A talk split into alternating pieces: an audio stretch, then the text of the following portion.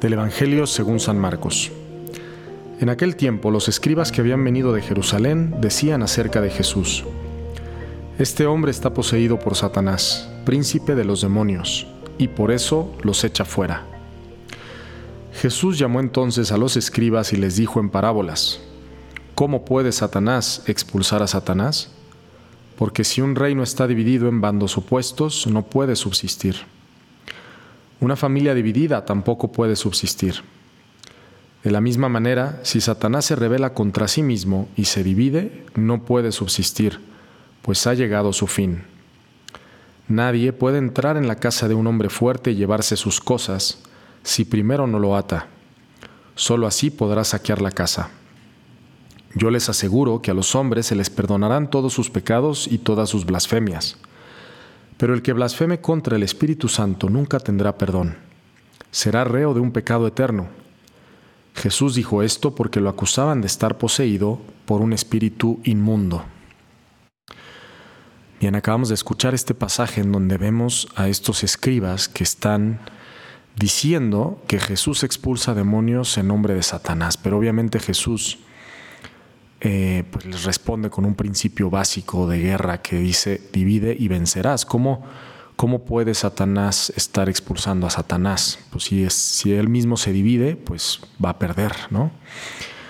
Em, y ellos dicen, por eso echa fuera a los demonios, porque es de Satanás, pero justo yo quisiera centrarme en esta, en esta frase, ¿no? Porque es por eso los echa fuera. O sea, ¿por qué Jesucristo echa fuera a los demonios?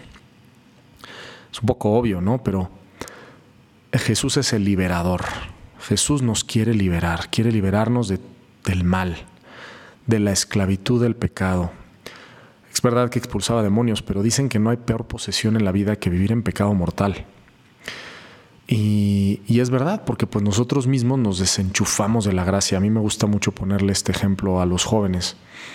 Estar en gracia de Dios es como una lámpara que está enchufada y que alumbra, ¿no? ¿Y qué pasa si desconectas la lámpara de la corriente? Pues se apaga. Y cuando yo estoy fuera de la gracia de Dios, pues es, como estar desenchufado y, y no corre dentro de mí esa electricidad que es la gracia de Dios, que me hace pues ser feliz y alumbrar al, al prójimo, ¿no? Soy como una lámpara apagada. En cambio, cuando nosotros estamos en gracia de Dios, pues nos convertimos en esas lámparas enchufadas a la corriente eléctrica que es Dios y que nos permite alumbrar. Me gusta mucho ese, ejemplo, esa analogía, ¿no? Em, y pues precisamente aquí Jesús está diciendo que todos los pecados se perdonarán excepto la blasfemia contra el Espíritu Santo. ¿Y qué significa eso? Pues justamente el rechazo de la gracia de Dios, porque el Espíritu Santo es el Espíritu que habita en nuestro interior, es la Santísima Trinidad que se hace presente. Y sabemos que el Espíritu Santo es vivificador, es el que vivifica a la iglesia, es el que permanece. Jesús dice, les conviene que yo me vaya para que venga el Paráclito, para que venga el Espíritu Santo, que habita en nuestros corazones. Si yo rechazo al Espíritu Santo de mi vida, si yo lo expulso de mi vida, pues ¿cómo, cómo voy a liberarme, cómo voy a estar libre, me voy a llenar yo de, pues de pecado, voy a estar apagado, ¿no? sin corriente eléctrica dentro de mí. Y pues precisamente uno tiene que hacer una reflexión y decir, pues cuáles son esas cosas de las que Dios me tiene que liberar, ¿no? Eh, yo le digo a los jóvenes, ¿no? Hay, hay, hay jóvenes que me dicen, padre, es que voy y me confieso de lo mismo y de lo mismo y de lo mismo y de lo mismo, pues no importa. Yo les digo, a ver, el problema no es que te confieses cien, mil veces de lo mismo, porque las cien mil veces que tú vayas a confesarte, Dios te va a perdonar porque su, su, amor es infinito e incondicional. A Dios no le importa eso. Lo que pasa es que el pecado nos esclaviza y cada vez que yo caigo en el pecado, pierdo libertad.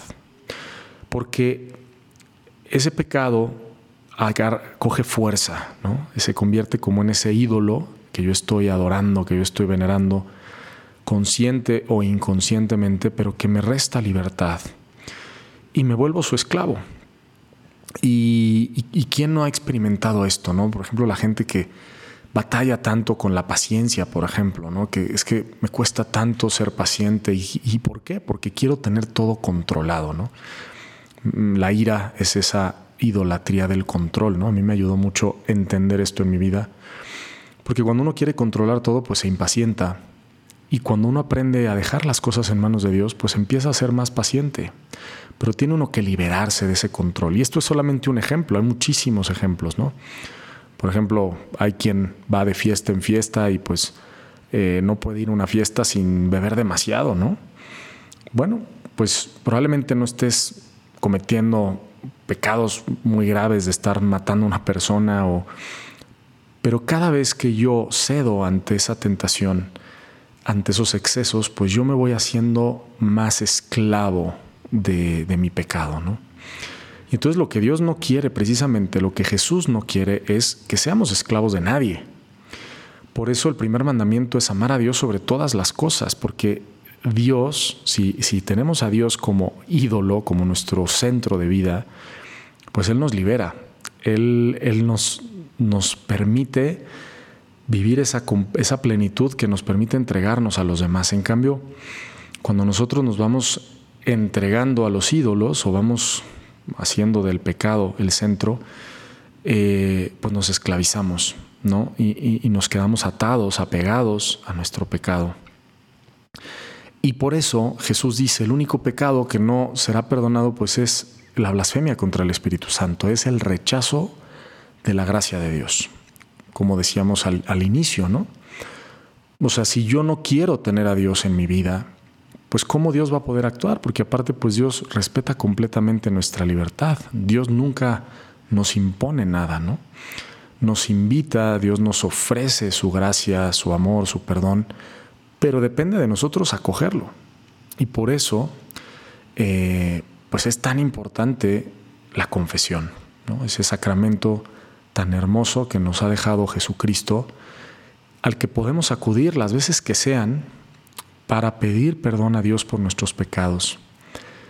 Y como decía, no importa cuántas veces el Papa, el Papa Francisco tiene esta frase que me gusta mucho, dice, Dios nunca se cansa de perdonar, es el hombre el que se cansa de pedir perdón. Pues que nunca, nunca dejemos de buscar esa corriente eléctrica, esa gracia de Dios que, que habita en nosotros, que es, pues es Dios mismo, es su Espíritu, es el Espíritu Santo que nos, nos santifica, nos renueva, nos libera, ¿no? Y, la verdad es que todo ser humano pues es hasta cierto punto incompleto. Todos tenemos un cierto vacío, experimentamos una cierta soledad porque estamos, como dice San Agustín, creados para Dios y nuestro corazón siempre estará inquieto hasta que descanse en Él. Eso dice San Agustín. Entonces, pues en esta vida siempre vamos a tener, vamos a estar buscando compensaciones y la pregunta es dónde la busco, ¿no?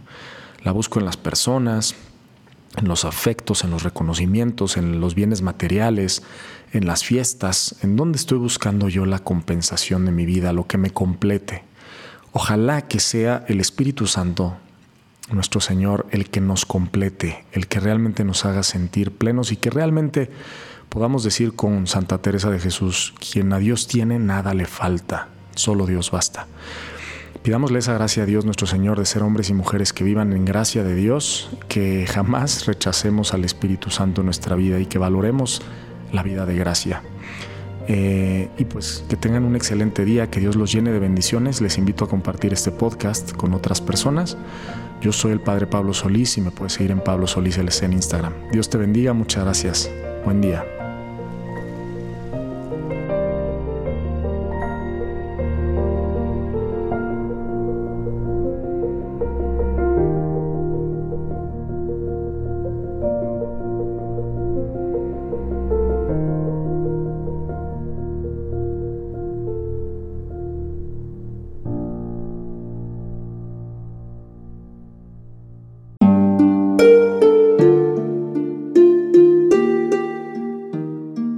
¿qué tal?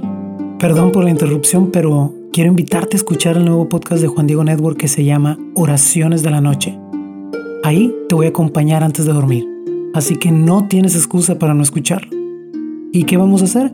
Pues yo te voy a ir guiando para que te relajes, te prepares para dormir y haremos una oración juntos. ¿Qué te parece? ¿Nos vemos pronto entonces? Escúchalo en tu plataforma favorita. Solo sigue el link en los show notes de este episodio. Oraciones de la Noche. No lo olvides, ¿eh? Nos vemos pronto.